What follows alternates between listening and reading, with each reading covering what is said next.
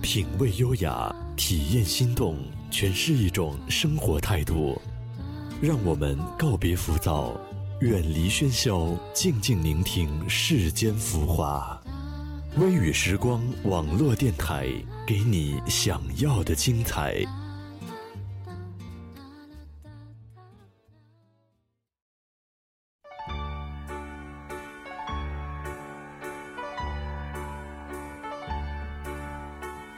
I wonder should I go or should I stay? The band had only one more song to play. And then I saw you at the corner of my eye. A little girl alone 欢迎来到微雨时光网络电台，同时请关注我们的微信公众号吧。我们的微信公众号是我们微雨时光电台的拼音开头大写字母。大家好，我是主播阿晨。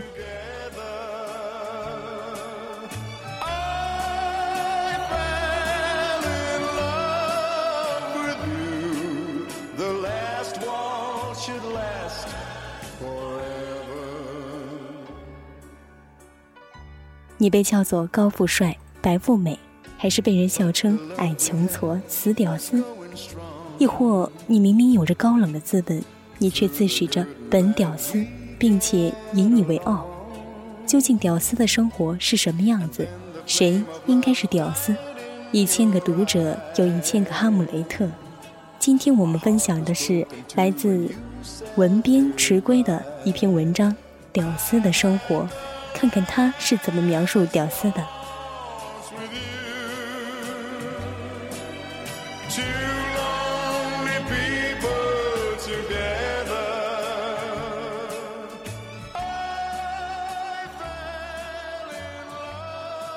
屌丝，一个不经意间突然出现在网络上，而迅速走红在人们生活中的词，就如同神马、逗逼这些神奇的词一般，让人不得不惊叹网友的创造力。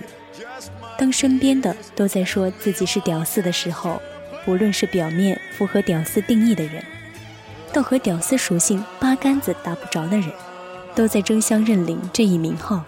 那些高富帅、白富美都觉得自己是屌丝一类，谁说他们靓子靓女，他们还会跟你急？那些高材生们高呼着“我屌丝，我骄傲”，这时候你还会说屌丝是专属于那些要长相没长相、要钱没钱，要文化没文化的人吗？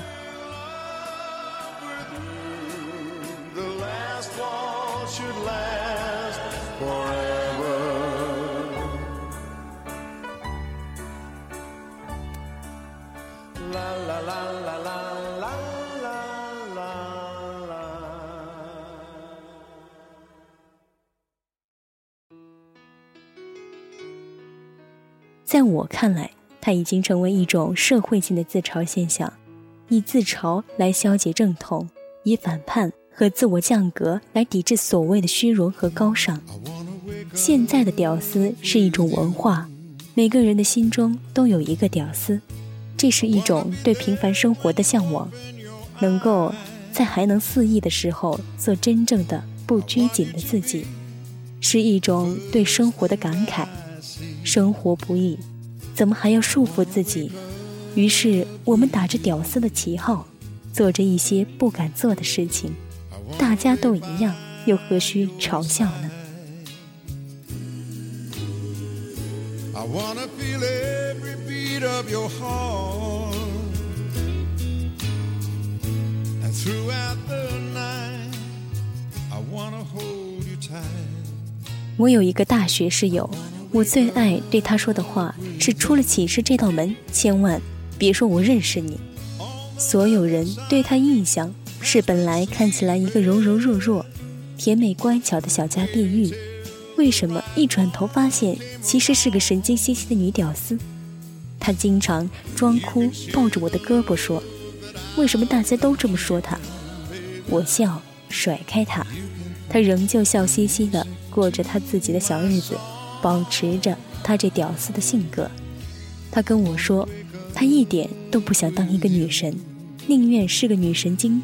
女神多累呀，要注意自己的形象，要高贵冷艳，不能吃东西吃得满嘴都是，还不能笑得露出一口白牙，不能生气的时候摆在脸上。总之呢，有太多限制，这样多不自然。他现在这样多好。我鄙视的看了不上进的他一眼，心里默默为他点赞，因为屌丝所见略同。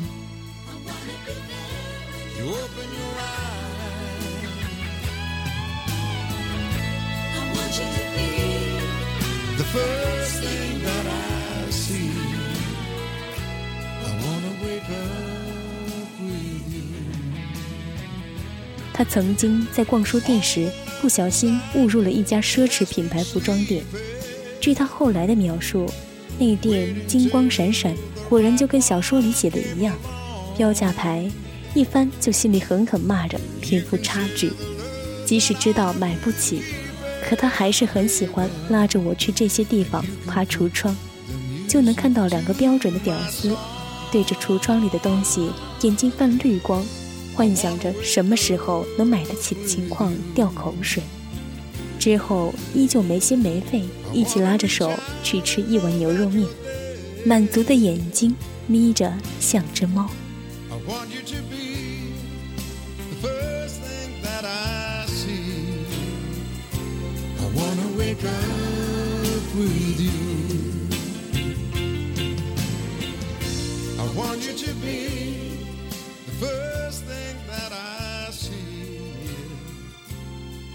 他也曾在一个无聊的夜晚，拉着我跑到湖边坐着聊天，聊着聊着，突然想唱歌了。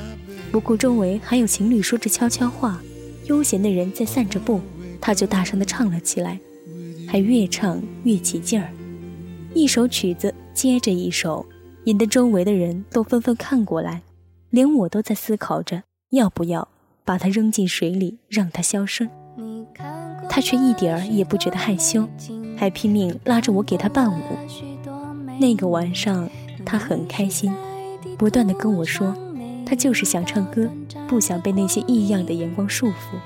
他就是他，说他是不顾形象的女屌丝也好，还是突然放声高歌的女神经也好，他只是做了他想做的事情而已。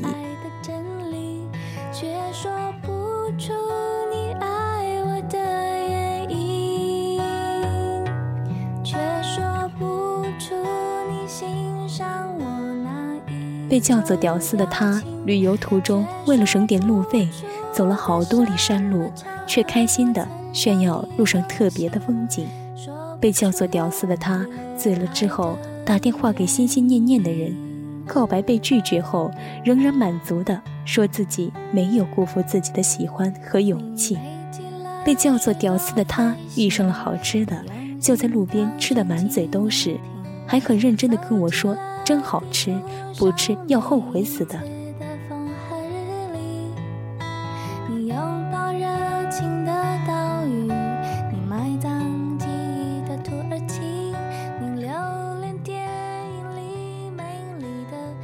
他无拘无束，在他的世界里得意忘形。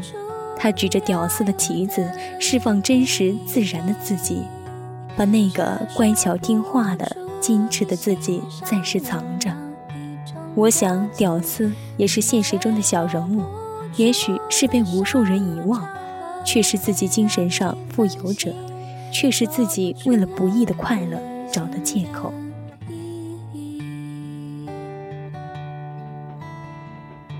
今天的节目到这里就要结束了，如果大家有美文或者音乐想与我们一起分享。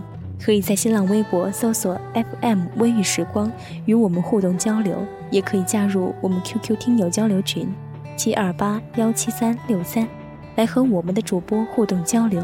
感谢大家的收听，我是主播阿晨，我们下期节目再见。